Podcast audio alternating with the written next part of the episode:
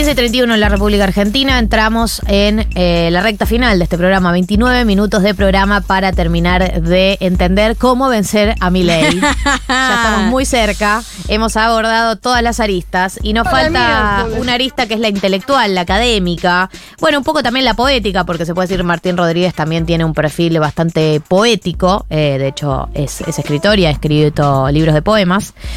Y la idea fue la siguiente eh, del día de hoy. Hoy cuando mm, estábamos pensando en invitados, pensábamos, bueno, en muchos nombres que ya escribieron, que ya hablaron, que ya un poco de todo y se nos ocurrió la idea de escuchar un par de voces picadas, eh, picadas quiere decir que van a ir una tras de la otra, a raíz de preguntas que organizan la conversación. Entonces lo que hicimos fue eh, mandarles las mismas tres preguntas, tanto a María Esperanza Casullo, si no la conocen es politóloga, es docente, es investigadora de la Universidad Nacional de Río Negro, eh, tiene un libro llamado ¿Por qué funciona el populismo? y además tiene un newsletter en Cenital que de hecho hoy sacó una edición, está muy bueno. Y eh, le pedimos a María Esperanza y también le pedimos a Martín Rodríguez, que si no lo conocen, eh, es eh, escritor. Es un gran analista político, tiene dos libros de ensayo, uno que se llama Orden y Progresismo del 2014 y otro que se llama La Grieta Desnuda del 2019. Es coeditor de la revista Panamá, que por ahí la hayan leído también esta semana con los análisis que tuvieron. Eh, y les pedimos a ambos que respondieran las mismas tres preguntas. Vamos a ir escuchando eh, sus respuestas a cada una de las preguntas y eh, nos subimos un poco a las sensaciones que tenemos sobre el tema. La primera pregunta que le hicimos, la primera pregunta que le mandamos era... ¿Cuáles crees que tienen que ser las temáticas de agenda de los candidatos de acá a las generales? Repito, ¿cuáles crees que tienen que ser las temáticas de agenda de los candidatos de acá a las generales. ¿Les parece? Escuchamos las primeras respuestas. Los temas los puso Milei hace mucho tiempo ya, antes incluso de, las candidaturas. O sea, hay dos palabras que organizan la política, dolarización y casta. O sea, ¿cuáles pueden ser los temas nuevos? No hay. La política es qué hace con lo que Milei hizo de ella. En el caso de Bullrich está un poco más apretada porque es como que Milei es el, subconsciente sublevado de, de lo que era el PRO, ¿no? Ir a fondo, romper de verdad ciertas cadenas que tenía el PRO, más, no sé, más sobre las mediaciones, sobre cierto cuidado institucional y yo qué sé, y, bueno, y no. Pues además mi ley le da una base de laburantes y de gente de abajo mucho más fuerte, mucho más potente. Para mí es el, yo lo decía la otra vez un poco exagerando, es el PT de los trabajadores pobres, ¿no? Es el grito de eso. Y Massa tiene que ser Massa.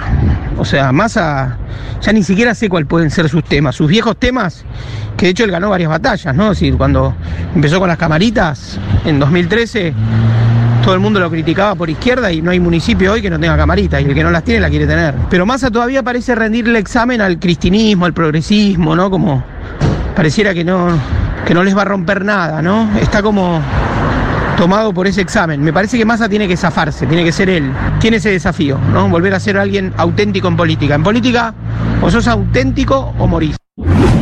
Bueno, creo que las temáticas de los candidatos de acá a la elección em, creo que tienen que ser dos solamente. La primera es la economía.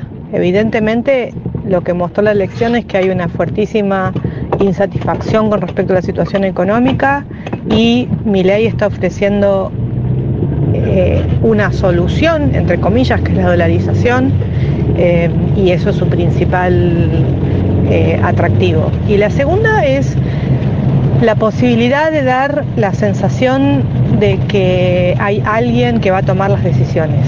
¿no? esto es más una cuestión personal, de estilo, de presentarse a la sociedad que de agenda, me parece.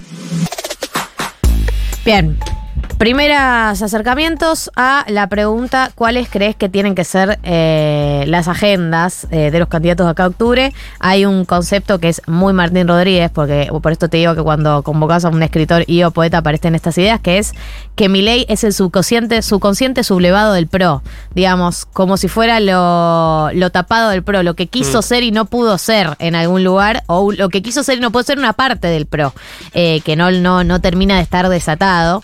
Eh, y hablaba de eh, algo que no sé si lo hablamos con Gaby ya fuera del aire o eh, en el aire, que es que Massa tiene que volver a ser él. O sea, el Massa que conocemos, ¿no? El Massa que lo trajo hasta donde está ahora, no el Massa eh, más blando, más blandito, más queriendo complacer, sino queremos ver, queremos verte, Massa, queremos ver una persona con personalidad y la queremos ver, porque si no, eh, él decía esto, Martín decía esto que yo comparto, que eso sos auténtico o morís en el camino, que es necesitamos ver una personalidad. Sí. No nos sirve, y le pasó a la reta también con todo lo que es el mundo focus group. Necesitamos ver personalidades. Yo creo que hay algo de eso, eh, que también Milei lo encarna muy bien, eh, que es, queremos ver una personalidad marcada. No queremos ver a alguien, estoy bien, todo bien con todo. Queremos ver personalidades. Sí, yo lo que estuve pensando esta semana, no sé si saben, pero en octubre va a haber debates Claro. entre estos candidatos presidenciales. Resta saber si van a ir, ¿no? Obviamente uno supone que si Milei va ganando en las encuestas por demasiado, tal vez ni siquiera, quiera. ni siquiera quiera ir. Eh, pero pensaba cuál va a ser el discurso ahí, in situ de cada candidato, hablándole a la gente, pero también luchando contra el otro candidato, ¿no? Entonces, yo pensaba completamente que Massa va a ser. O sea, yo, que no sé nada de esto, es obvio que Massa, vos lo ves y ya sabés que es el mismo que en 2015 estuvo contra los kirchneristas. Como obviar esa parte y venderse como kirchnerista sería raro.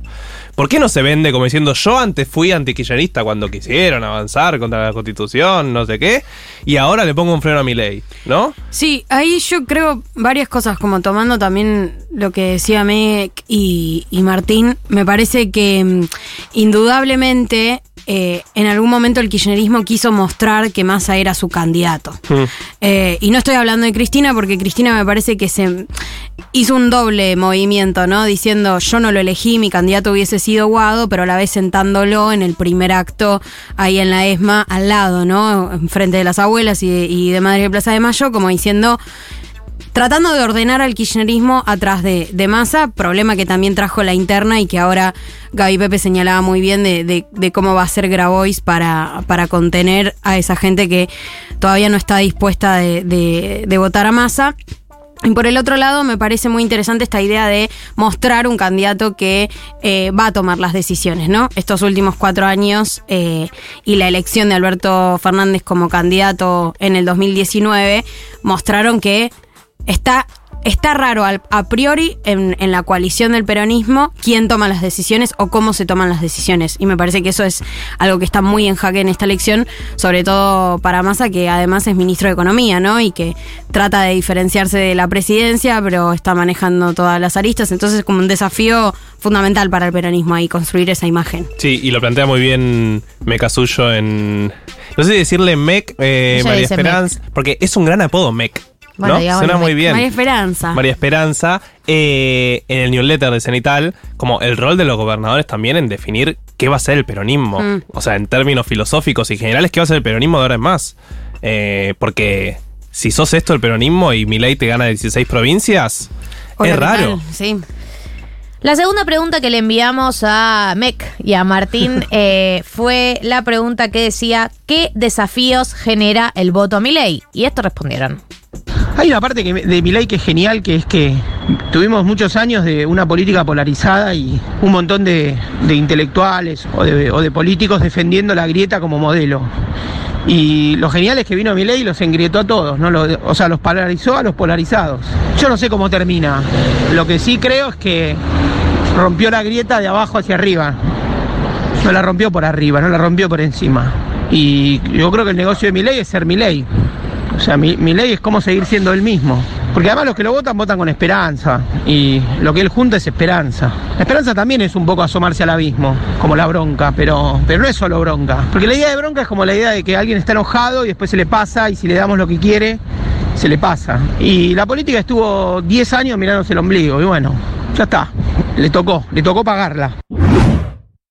Y creo que el, el voto a mi ley, el desafío que genera es justamente esto. Em, si, él ganase las elecciones eh, la y pudiera imponer la dolarización, sería una decisión que generaría una tremenda eh, capacidad de condicionar a los gobiernos siguientes.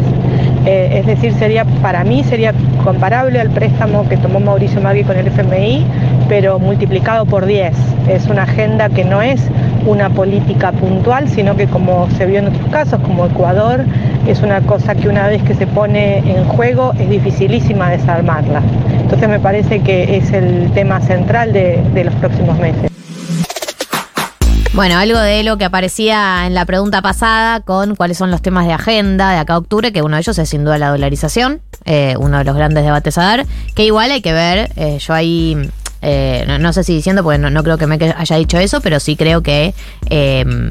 hay que ver, ¿no? Tampoco queda claro de qué manera, eh, si la va a implementar, porque en el plan de gobierno hablaba de, eh, y en alguna entrevista habló de que llevaría siete meses, digo, no es Sí, que... de 9 a no- 24 meses. Sí, de dijo. 9, de 9 a 24 meses, digo, tampoco es, no es Macri asumiendo y al día siguiente sacando el cepo, digamos, me parece que no es así, entonces hay que ver eh, si efectivamente lo haría y cómo.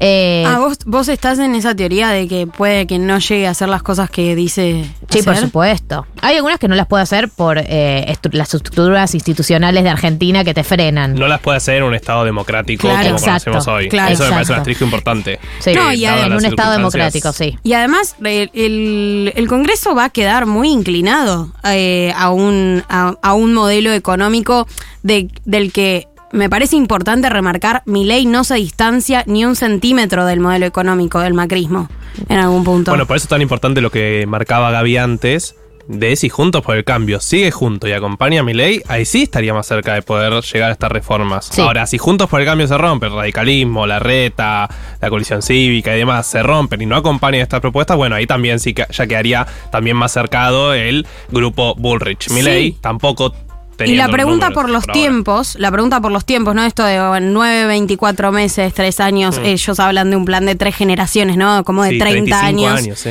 Me parece que hay algo ahí que igual no hay que perder de vista, que es que Juntos por el Cambio, si bien puede no llegar a romperse de cara a las generales ni después en el balotaje, eh, por más que haya una crisis interna, digo, el- los tiempos en el que el Congreso puede actuar en conjunto y votarle las leyes y acompañarlo, como hizo Massa en su momento con el macrismo también, digo, en, en una especie de, bueno, acuerdo de estabilidad económica, eh, estabilidad política, perdón, que le pueden llegar a garantizar a Javier Milei, eh, me parece que también son una alarma, digo, ¿no? Porque si tenés tres tercios, eh, tres tercios no, digamos, si tenés dos tercios de la Cámara de- en manos de Juntos por el Cambio y Javier Milei, eh, bueno, no, no tenés fo- forma de, de resistir eh, a ese acuerdo.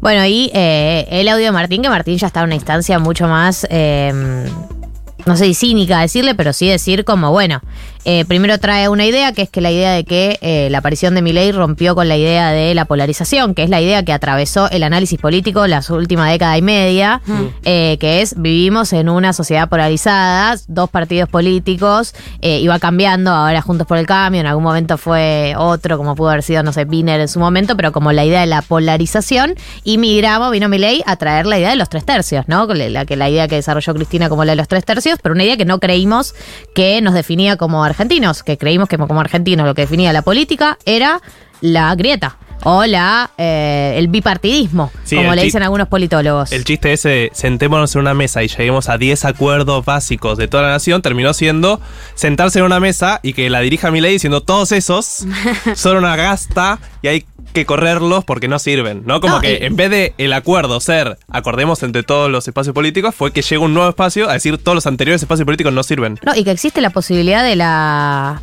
de la trieja o de la de la de la, de la división tripartita en Argentina. Hoy en día la Argentina está por primera vez, no sé cuándo fue la última vez que tuvo un escenario de Ion tercios, no lo sé porque no Yo no creo no que eso. mucho. Yo no, no le creo a la Argentina de tres partes. O sea, no, se metió con, con la morocha. no pero. la chica que nos gusta. No, la chica que nos No. gusta tiene razón. Ella dijo que la elección iba a ser de tres tercios, pero que la sociedad no va a terminar de polarizar esta situación es indudable porque, digo, a menos que Milei gane en primera vuelta, igual, de todas formas, va a haber dos grandes, eh, esquinas grietas. Yo creo que el- eh, algo que, que estoy pensando y que estuve pensando estos últimos días, coincido con el diagnóstico que dice que Milei vino a romper el clivaje histórico que tuvo este país, que primero fue peronismo, antiperonismo, después fue kirchnerismo, macrismo, eh, y que viene a poner un centro de gravedad de la política nuevo, ¿no? Porque estamos todos discutiendo su agenda. Eso es completamente cierto.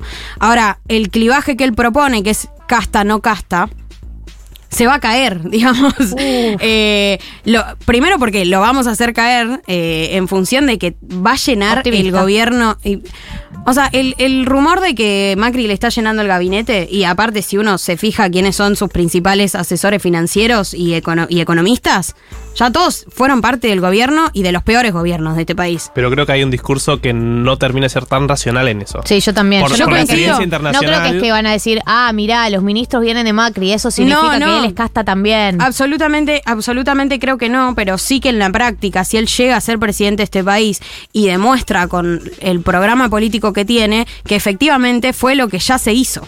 O sea, hay algo en el en la narrativa de construir casta anticasta que me parece que es muy funcional y que est- efectivamente está haciendo ruido porque claramente la casta es la que te quitó los derechos o no te dejó ser libre en el país que te gusta, porque ellos son bastante nacionalistas en ese sentido, les gusta la Argentina si no se hubieran ido, Eh, pero sí creo que hay por lo menos una posibilidad para revertir ese clivaje y para de... Sí, Digo, pero el problema es que diciendo- llega después. Vos estás diciendo, claro, vos estás diciendo eso se va a evidenciar cuando ya sea gobierno. Cuando Claro. ya sea gobierno, la, la conversación es otra. Un montón de cosas se van a caer cuando sea gobierno. Todo va a tener que demostrarlo. Pero para mí la, la- la discusión es qué hacemos acá a octubre. O sea, cómo se demuestra o cómo desarmás, si ese es el debate, eh, de acá a octubre. Por eso digo que lo que queda es demostrar que no es una elección de tres tercios, que no es, eh, son- no son tres modelos distintos. Me parece que reforzando esa idea, o por lo menos, digo, me parece que es la más racional y la más clara. Si, si a una semana de las elecciones ellos ya están coqueteando con que van a votar las cosas juntos, o Macri va a formar parte del gabinete, me parece que se que- quedó bastante claro. A mí no me convence, te debo decir, Becha, no me convenciste. Como militante, micromilitancia, a esta cuerpa, no la convenciste. Vos sos muy escéptica, Ali, Sí, lo que pasa. Eh, última pregunta que le hicimos a, a Mec, sorry, pero ahora ya va a ser a Mec para siempre, y a Martín Rodríguez fue ¿a qué hay que prestarle atención de acá a octubre? Los escuchamos. Y de acá a octubre no hay que morir de viejos, ¿no? El gobierno y toda la, todo, todo lo que compone o componía al frente de todos, este actual gobierno peronista debería pedir perdón.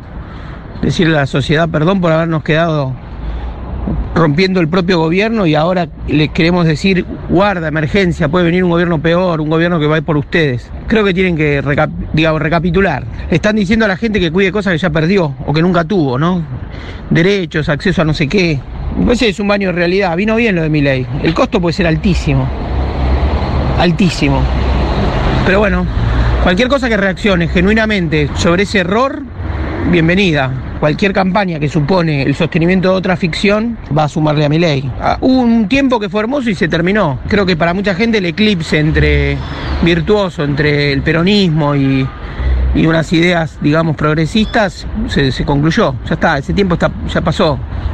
Ahora lo que se está discutiendo es con qué se paga cada cosa. La Argentina necesita, diríamos, urgentemente una discusión económica, una discusión de futuro, una discusión sobre el trabajo, una discusión sobre un montón de cosas que, que bueno, que, que, que Milei las plantea probablemente la peor manera, ¿no? Las pone sobre la mesa. Eh, se acabó, digamos, se acabó el piripipí. Pero bueno, es difícil.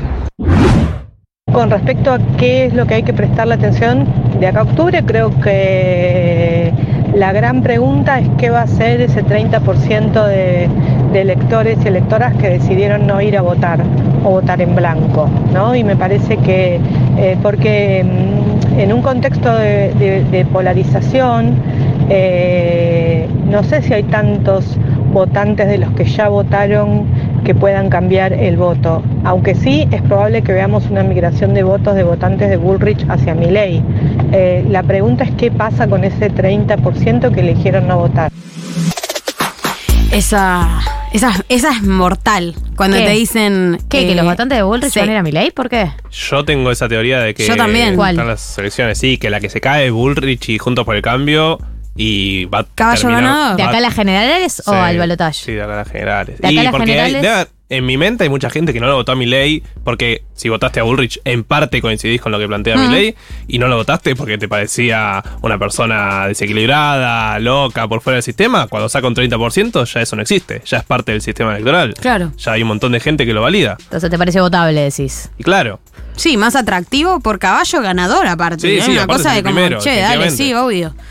Pero Sí. bueno, vuelve a aparecer algo que hablábamos con Gaby, que eh, es el 30% que no votó. Eh, Que no es clave. 30%. Per- permito hacer una aclaración. Por en favor. ninguna campaña, en ninguna Bueno. elección votó al 100%. Está bien, pero hay un pero 10 está bien. hay Pero que 10 existe un puntos. 30% que no votó, ¿verdad? Sí, pero debe haber, sí, un 12, 10% de gente que podría sumarse a la participación electoral. Sí, viendo los porcentajes, eh, comparando pasos generales de las últimas elecciones presidenciales, incluso Bartage 2015, hay más de 10 puntos que podría subir la participación eh, y eso definitivamente te va a cambiar. Te cambia la el- elección, te puede cambiar una elección 10 puntos. La pregunta es si no se reparten igual, digamos. ¿Por qué no fue a votar esa gente? ¿Fue a- no, no fue a votar porque no tenía ganas de expresar el voto bronca? ¿Porque nadie le dio esperanza? Eh, Sí, yo no creo que esa gente, eh, si no fue a votar en las pasos, ahora diga, ah, mi candidato es Sergio Tomás Massa y el 10% apoya un solo candidato. Coincido con lo que vos decís, Becha. No veo eh, que vote muy distinto, pero definitivamente es un electorado que tampoco estaba convencido con mi ley en todo caso. O sea, no estaba convencido con nadie. No, me parece que lo que los va a movilizar es más el espanto y el miedo que una propuesta eh, concreta que aparezca, que además, digamos, estamos todos de acuerdo que sospechamos no va a aparecer tan fácilmente, ¿no es cierto? Más allá de los anuncios que pueda llegar a hacer Sergio en los próximos días. Eh, no, me quedaba pensando como cuáles fueron las ideas que quedaron rondando. Yo creo que la idea de, de la dolarización estuvo bastante presente tanto en Martín como en MEC. Estuvo Mm. presente la idea de eh, alguien que tome decisiones o la idea de una personalidad, de que el candidato, eh, en el caso de Massa me parece que es el que más falta, porque Mm. Burrich tiene una personalidad muy marcada y Milei también, que es que no se pueden ganar unas elecciones siendo un focus group, digamos, eh, queriendo contentar a todos, que necesitamos ver una persona, necesitamos ver algo de, de lo genuino para sí, el mí. ejemplo es la reta, ¿no? Eso, Exactamente, el ejemplo de lo contrario es la reta, Sí. eh, que es que tiene que aparecer una personalidad y la idea de que eh, hay un una serie de debates que Milei trajo de la peor manera, que lo decía Martín, y que Martín también decía algo que vos decías antes, que es esto de que cuando sale el discurso vamos a perder derechos, ya a esta altura es como que uno no sabe de qué derecho estás hablando si ya perdí un montón de derechos estos últimos años, digo, perdí el derecho a vivir bien, el derecho a llegar bien a fin de medio, como que hay, hay cierto, están desfasados algunos eh, debates y me parece que el debate fundamental y- o la agenda fundamental que está organizando la discusión hoy es la, eh, la, la- la propuesta de una economía a futuro, digamos. Es la economía, estúpido, Hmm. eh, y es la economía a futuro, es cuál es el modelo económico futuro, pero no te digo el modelo económico, te digo, ¿qué me vas a proponer para mejorarme la vida de acá a futuro? Y ¿Qué- ahí, qué- le- y ahí les sí. pregunto en serio, ¿les queda claro cuál es el modelo de, del peronismo No. de Sergio Tomás Massa? Es que la No. pregunta, más allá de la, mm, de la dolarización, que me parece que la dolarización es como la receta fácil que han Mm. encontrado para resolver el problema de la inflación, ¿no? Que es un problema claramente que el gobierno nacional no está pudiendo responder y que por lo menos eh, en todas las recetas económicas que, que se conocen más de corte heterodoxo, de hablar de, de un shock que pueda estabilizar la economía, hizo todo mal. O sea, primero devaluó, después todavía no aumentó los salarios o no fijó un precio para los salarios. Digo, como si tenía que hacer un, un plan de estabilización, no lo veo muy cercano, ¿no? Y además con no, el no- FMI encima. Pero incluso si fuera todo esto, pero hay una promesa de campaña de futuro, eh, sería más fácil de lidiar, pero yo no veo, yo estoy de acuerdo con Marto, yo no vi en la campaña, tampoco vi una campaña de masa, o sea, no vi ni, no vi campaña de masa No, para claro. las paso, ni pa buena ni mala, digamos, no hubo tal No la campaña. hubo, no la- no la Entonces, hubo. bueno, sería interesante que empiece a haber una campaña A y B, que esa campaña eh, encarne... Eh, La única herramienta, perdón, pero Sí. la única herramienta que tiene Massa para demostrar que el plan de Milei es eh, inviable, porque quizás ese es el clivaje, ¿no? De, tipo, no lo va a poder hacer o no va a tener los recursos para hacerlo, o si, o si lo hace va a ser un desastre, es mostrar que hay un plan y que tiene efectividad en bajar la inflación y en hacerle resolver los problemas a la gente. Marta. Tiene tres meses para hacerlo. Pues por eso. Antes de las elecciones decíamos la mejor eh, campaña de masa es la gestión. Mm. Viendo los números, ya está tarde, me parece. quizás no es Porque- la gestión la mejor. No, porque ya ni siquiera va a llegar algo de impacto a las elecciones que son dentro de dos meses y devaluaste 22% y se, se supone una inflación del 15%, como que ya ni te dan esa- esos números, no te dan. Entonces, Ni con la suma fija ni con el acuerdo de precios, vos decís. y, nos, y pero es complejo como mínimo. Entonces, ¿qué le vas a le decís dolarización? No, pero que sí. O sea, ¿qué le propones a futuro? Y, Si no, la ¿y qué propones? no. Contundente, sólido y rupturista. Porque también hay algo de eso, de que es la el- dolarización. es que no hay mágicas, cala, claro. Cala porque hay porque, porque la desazón y la angustia tiene que ver con. No funcionó el peronismo, pero tampoco funcionó el neoliberalismo que proponía Macri. El otro día leía eh, una lectura que para mí es eh, muy acertada, que es que Milei es el hijo eh, de- del neoliberalismo que no funcionó, porque el- eh, no funcionó el modelo kirchnerista, peronista, ponele el nombre que quieras. No funcionó el neoliberalismo que también venía a prometer esas recetas. Entonces, por eso aparece esta tercera opción, full loquita, loquita, porque las que conocemos tradicionales no funcionaron ninguna de las dos. Entonces, ¿qué traes loquito, loquito, rupturista, nuevo? ¿Qué me va a garantizar que vos me vas a mejorar la vida? Obvio, uno podría decir, nosotros podríamos decir, no existen recetas mágicas, pero no te, no te gana una elección esa lectura. No, pero, pero eh, ese es el problema. Exacto, Sí. ese es el problema. pero no. Pará, quiero pero- decirle a la oyentada que me están mirando como dame una No, respuesta. no, no. y yo Yo lo que digo es, la dolarización, ya incluso Milei te dice, va a ser de 9 a 24 meses. Ni siquiera te dice que llega y soluciona el problema. Ahora, vos no, no me estás como peronismo, como masa, ni siquiera me propones algo a 24 meses. ¿Entendés? No hay una conversación de dolarización, no, esto sí. Y eso me parece que es lo que falta, porque la campaña que decíamos era una buena gestión, ya quedó medio raro. Porque ya la gestión ya está a los tumbos. Y podemos discutir si es su culpa, el rol del fondo, un montón de cosas. Error de los medios. El rol de los medios, eh, Gaby Cerruti. Gaby Cerruti, los gobernadores, todo lo que quieran. Eh, pero bueno, no sé. Es todo un tema, ¿viste? Está difícil, dijo Martín. Está difícil, está difícil. Sí, sí, Martín Sí. cierra el audio diciendo... Es hermoso ese cierre. Pero está difícil.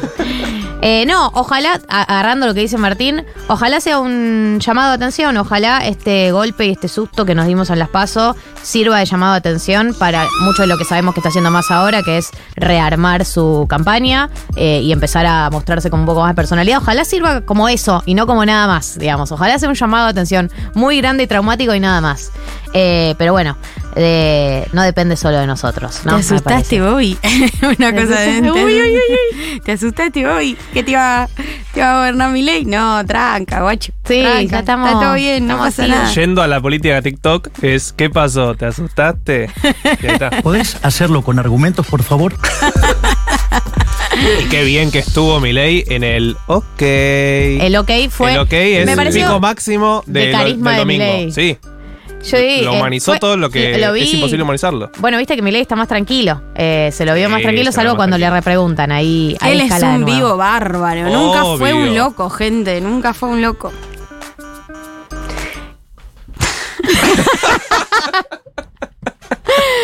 Gracias, amigos, amigas, amigues, por escucharnos el día de la fecha. Eh, gracias, Juli Piesek. Gracias, Flor Fresa. Gracias a ustedes. Gracias, Becha. Gracias, Marto.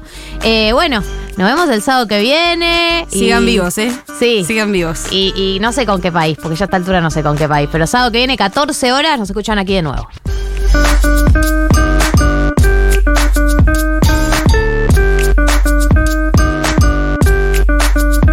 Acá siempre quilombo este país. Galia, Martín y Becha. Nuevas neurosis para los problemas de siempre. 1990.